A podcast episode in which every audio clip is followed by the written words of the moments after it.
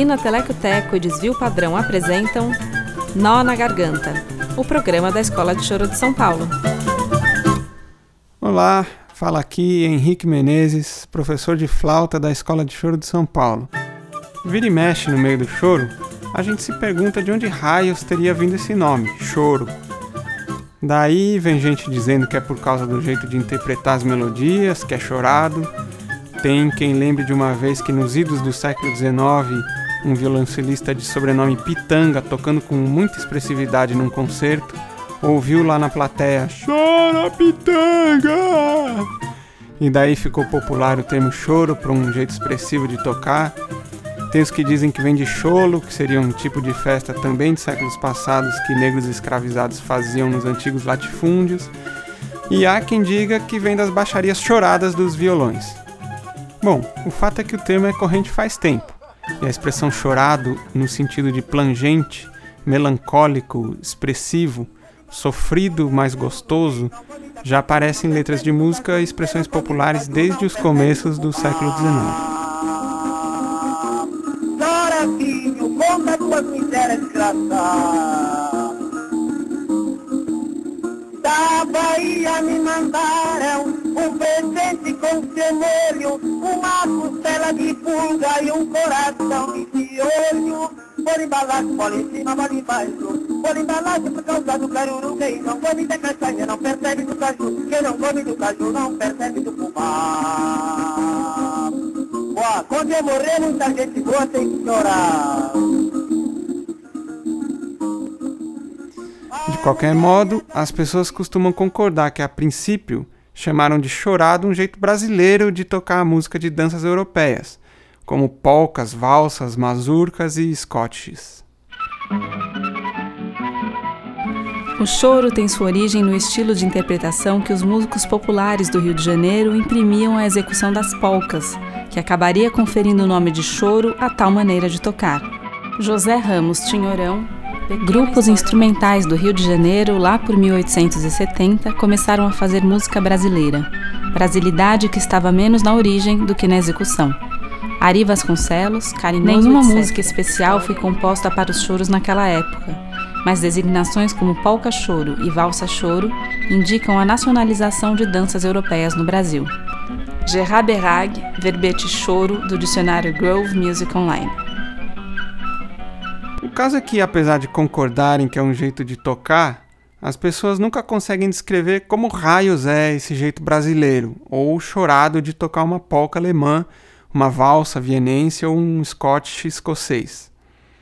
Um antigo cronista do choro, o carteiro animal, já notava a polca cadenciada e chorosa ao som de uma flauta. E o cavaquinista Henrique Cases já disse que o chorão é o músico que amolecia as polcas. Mas espera aí, como é que a gente amolece uma polca? Que ideia bizarra, não é? É o que o Marcelo Verzoni se perguntou na sua pesquisa de doutorado. Qual seria a substância musical desse jeito de tocar que transformaria polcas em choros? Pois é, meu caro Marcelo, aí é que eu quero ver quem responde. Qual é a substância musical desse amolecimento da polca? Como a gente que quer tocar choro faz para uma polca sair mole ou chorada? Bom, eu queria propor um tipo de resposta de ouvido, como é no choro, da gente ouvir um pouco os mestres maiores desse jeito tão brasileiro de tocar, que são os flautistas da virada do século XIX para o XX. Ó, oh, para moer! Polca executada por Patápio Silva, pra casa Edson, Rio de Janeiro. Escutem só que choro gostoso.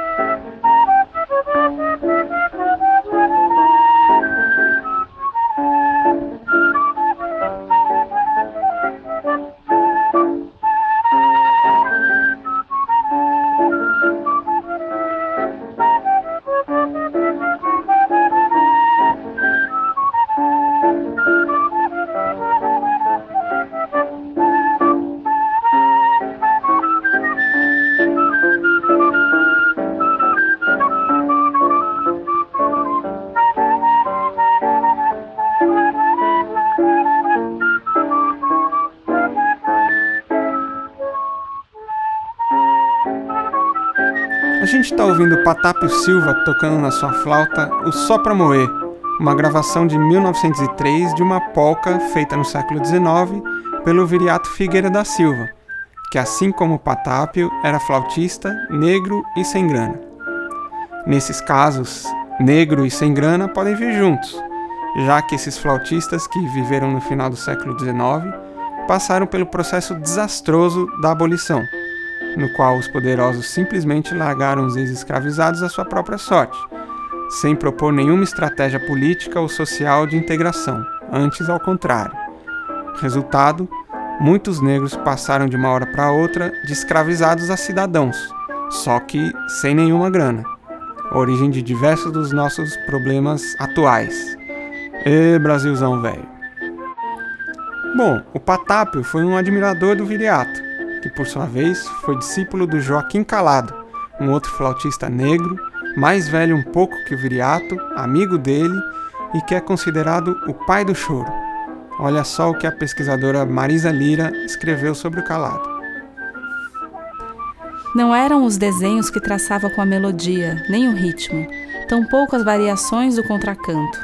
Era tudo isso repousando numa preguiça, indecisão propositada, espécie de ganha-tempo. Não se percebia bem se era soluço ou pretexto transformado em síncopa. Síncopa original, preparo de modulações que se emaranhavam no sussurro caricioso ou num cascatear álacre.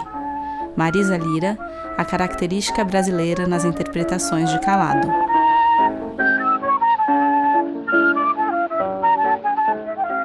Eu acho engraçado que as pessoas escrevem sobre o jeito do Calado tocar, porque a gente nunca vai saber como era, já que ele morreu antes da humanidade inventar a gravação do som. Então só quem ouviu ao vivo o Calado é que poderia saber.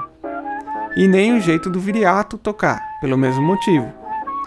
Mas, e me perdoem aqui a metafísica barata, eu acho que no jeito do Patápio tocar pode estar soando algo dos jeitos do Viriato e do Calado.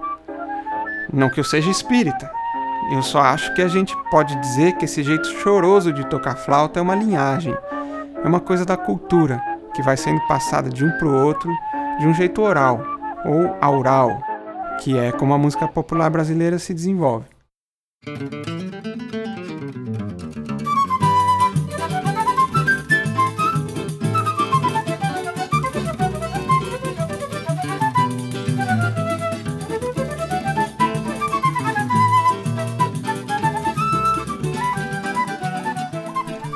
Gente está ouvindo Sai Dessa, um choro de Ubiratã Nascimento, o meu querido amigo Bira, um super flautista daqui de São Paulo, com ele mesmo na flauta, acompanhado pelo seu grupo. Eu, a Mafê e ele conversamos sobre essa linhagem de flautistas chorões. O Bira é chorão desde o berço de uma família de chorões negros. O meu começo tinha um grupo com a minha família, né? De chorões. Era um grupo de choro que era eu, eu tocando harmônica na época, depois fui tocar flauta. É, meu irmão no bandolim e cavaquinho, meu pai tocava cavaquinho também, meu tio de sete cordas, meus primos nos violões todos ali, e pandeiro também. Era um grupo profissional já.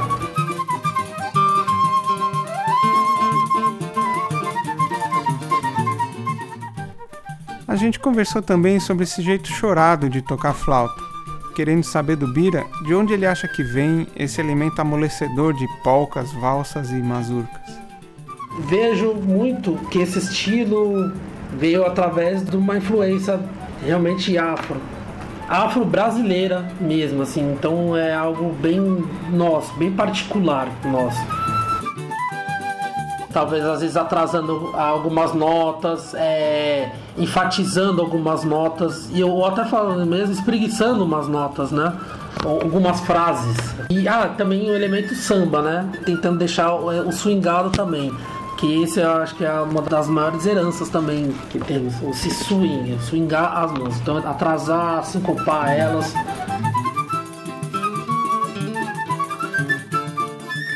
Essa herança da cultura negra que você fala, você acha que ela tem mais a ver com ritmo do que com outros elementos da música?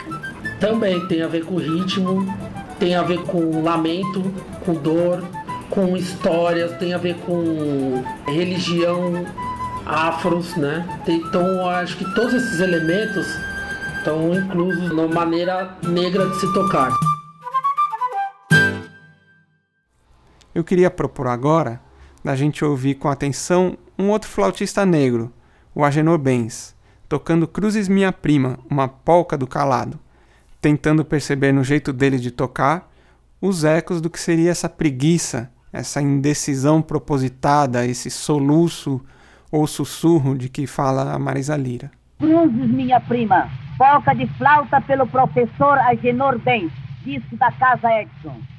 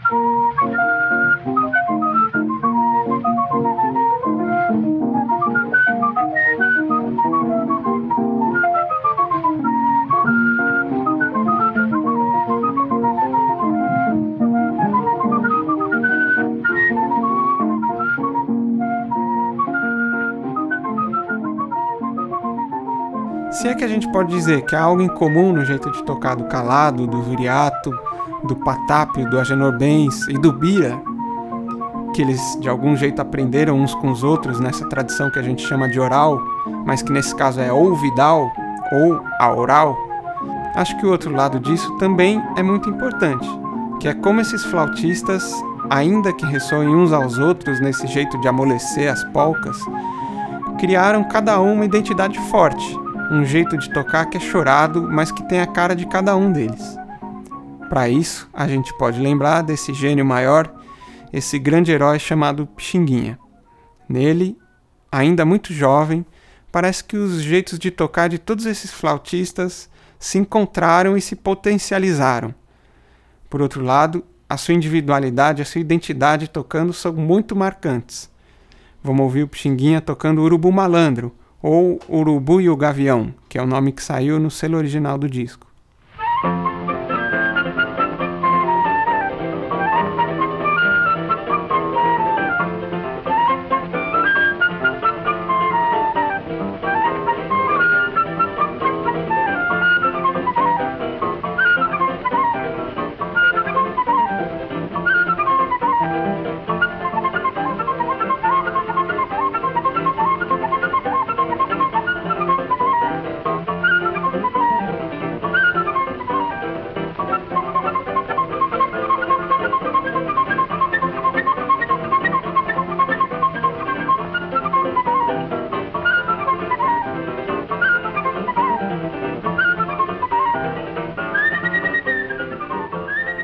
Esse disco e outros do Pixinguinha, nosso grande escritor paulista Mário de Andrade escreveu o seguinte: Notar que nos choros cariocas, especialmente na execução do machixe e sambas, a flauta serelepa não executa muitas vezes um contracanto legítimo e sim apenas uma variação enfeitada da melodia que está sendo dada simultaneamente por outro instrumento ou pela voz.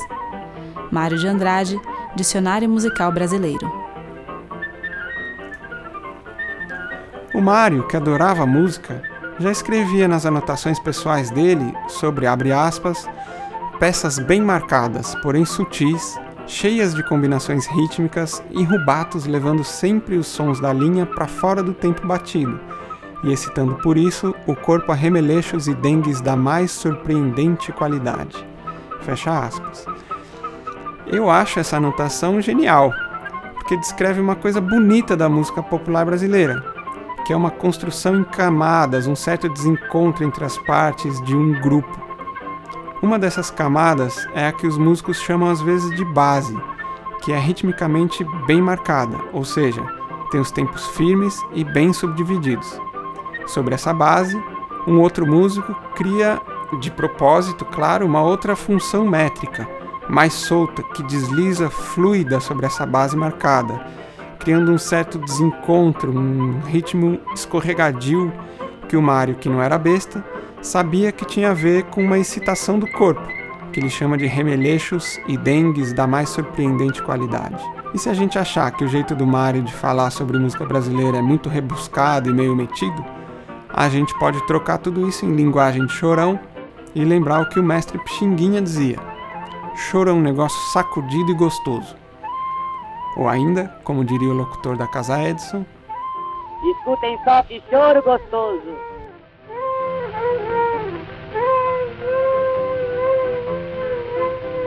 Por enquanto é isso aí. Um abraço e até mais. Você pode ouvir as músicas completas tocadas nesse episódio nos links deixados na descrição. Nó na Garganta é uma coprodução da Usina Telecoteco e do coletivo Desvio Padrão para a Escola de Choro de São Paulo. Idealização, roteiro, direção, locução, edição, mixagem, produção, montagem, identidade sonora, seleção de repertório, finalização, distribuição, design gráfico, site, mídias sociais, críticas, panelaço e almoço, Maria Fernanda Carmo e Henrique Menezes.